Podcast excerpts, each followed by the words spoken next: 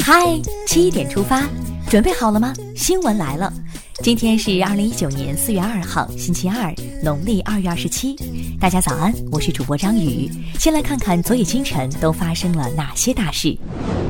一号，国家主席习近平在人民大会堂会见新西兰总理阿德恩。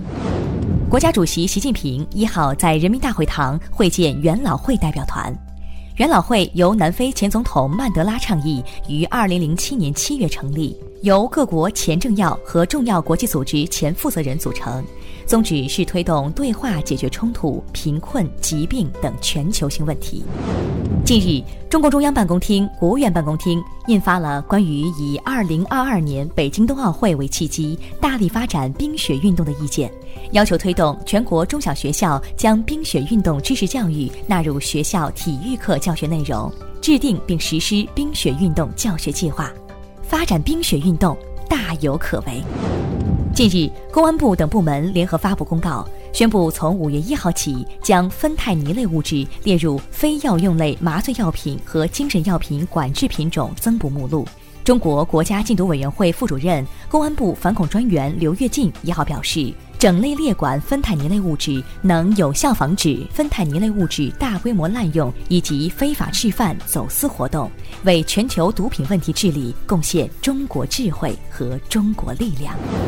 据应急管理部消息。截至一号十八点三十分，在四川省凉山州木里县森林火灾灭火中失联的三十名扑火队员的遗体已全部找到，包括二十七名森林消防指战员和三名地方扑火人员。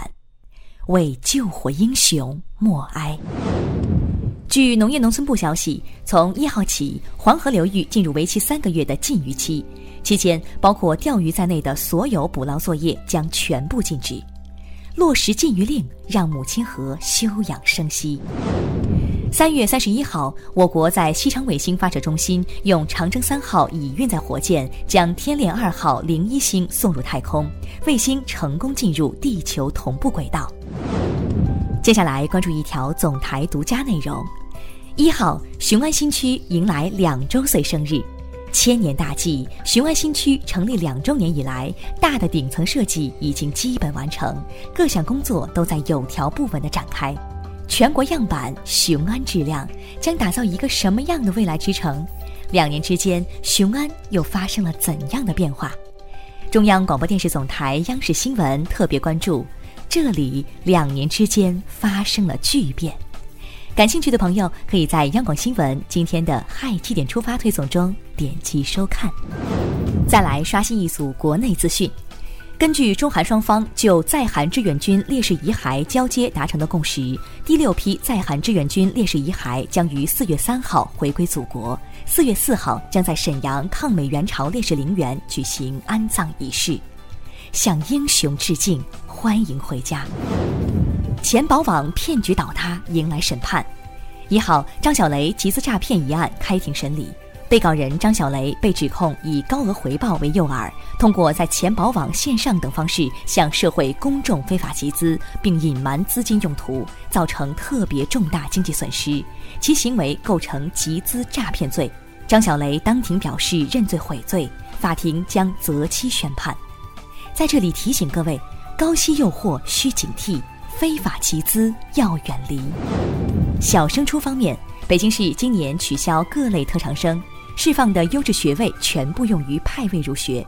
民办学校招生将与公办学校同步，纳入属地区教委统一管理。对于报名人数超过招生人数的民办学校，指导学校采取电脑随机派位方式招生。据中央气象台预计，从今天开始，南方地区将会迎来新一轮降雨。未来几天气温也将维持低迷状态，天气有些调皮，秋裤还得穿起。日前，多家媒体报道，北华大学附属医院向患者输液时，发现输液器内有疑似毛发。一号，吉林市食品药品监督管理局船营分局表示，目前已对混有异物的输液器封存待检，期待调查结果。接下来这条消息令人痛心不已。三月三十一号，河南虞城县万亩梨园突遇尘卷风袭击，导致园内一游乐蹦蹦床被刮飞。截至一号凌晨两点，已造成两名儿童死亡，一名儿童重伤，十七名儿童和两名成年人受轻伤。希望受伤人员可以早日康复。错过了马拉松，却救了一楼人。三月三十一号凌晨，重庆沙坪坝二十七岁的市民张舒宇出门准备参加重庆马拉松，哪知道一开门浓烟滚滚，他立即报警并下楼找保安，一起寻找失火点，每家敲门疏散群众。人生的马拉松，你是冠军。听完身边事，再把目光转向国际。当地时间一号上午，日本内阁官房长官菅义伟正式宣布，日本的新年号为令和。五月一号开始，日本将从平成时代进入到令和时代。巴西总统博索纳罗三月三十一号宣布，巴西将在耶路撒冷开设外交机构。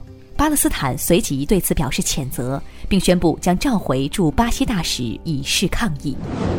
斯洛伐克国家选举委员会三月三十一号宣布，苏珊娜·恰普托娃当选斯洛伐克新总统，她将于六月十五号就职，成为斯洛伐克首位女总统。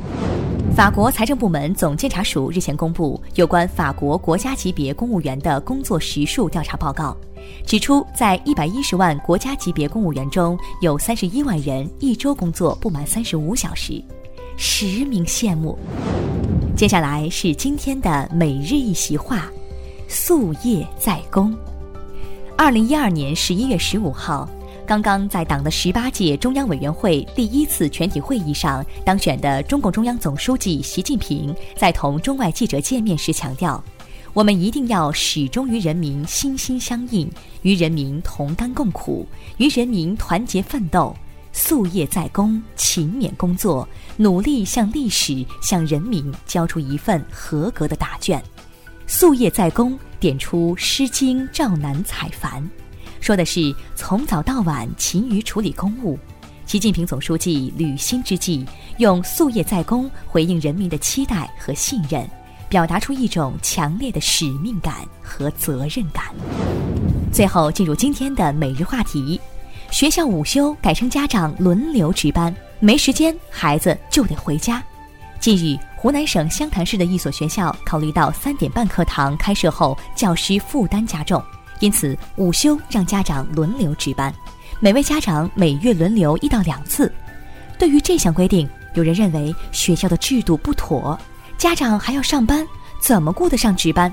但也有网友认为这是好事儿，让家长参与学校管理。对此你怎么看？点击文章底部留言，一起聊聊吧。好了，今天的七点出发就到这里，更多精彩内容请关注央广新闻微信公众号，咱们明天再见。